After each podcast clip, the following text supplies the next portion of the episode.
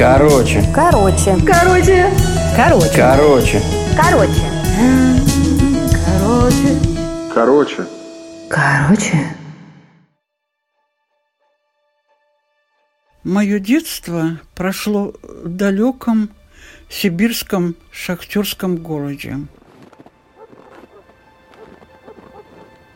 В этом городе были всего две школы в начале. Было как бы разделение женская и мужская школа. Вначале я училась в женской школе номер два. А потом Горано решила э, соединить, сделать смешанные школы. И э, нас, э, будем говорить, по месту жительства распределили. И я попала в первую школу, я попала в класс, в котором было 20 мальчиков, пацанов, и нас 7 девочек. Вот в таком классе я училась до восьмого класса.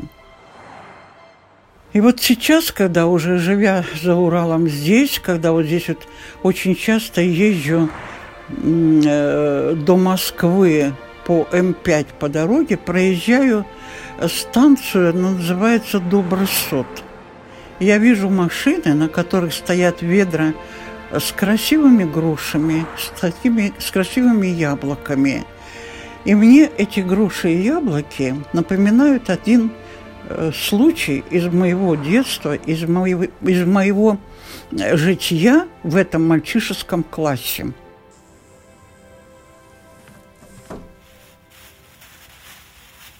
Однажды мама моя купила большую грушу и большое яблоко. И по какой-то случайности шла мимо школы. Время было конец уроков она решила зайти в школу. Когда она с этими грушей, с этим яблоком зашла в школу, была как раз перемена. Она подошла к классу, и она открывает дверь и видит, что я прыгаю по партам, по партам, а мальчишки все мне аплодируют. Мама, конечно, мягко говоря, была в шоке. Закай, это была перемена, я всю перемену прыгала по партам. Прыгала я по партам неспроста. Было условие попасть в мальчишескую компанию, если я это сделаю.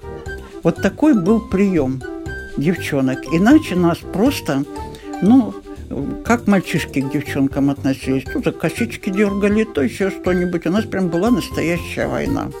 У меня был такой экзамен, такой прием. И в этот же момент, когда мама открывает дверь, подходит классный руководитель. В этот же класс одновременно вместе с моей мамой смотрит на мое произведение. Конечно, спорт меня сняли тут же, Повели меня в учительскую, стали меня воспитывать, как надо девочке себя вести в классе. И вообще, какой надо быть девочке. И когда пришли домой, конечно, эту грушу, э, это яблоко я запомнила до конца жизни.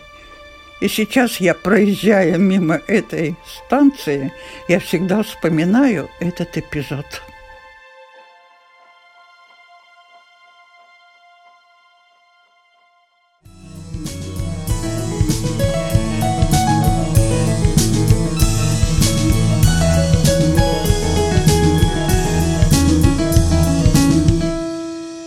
Короче.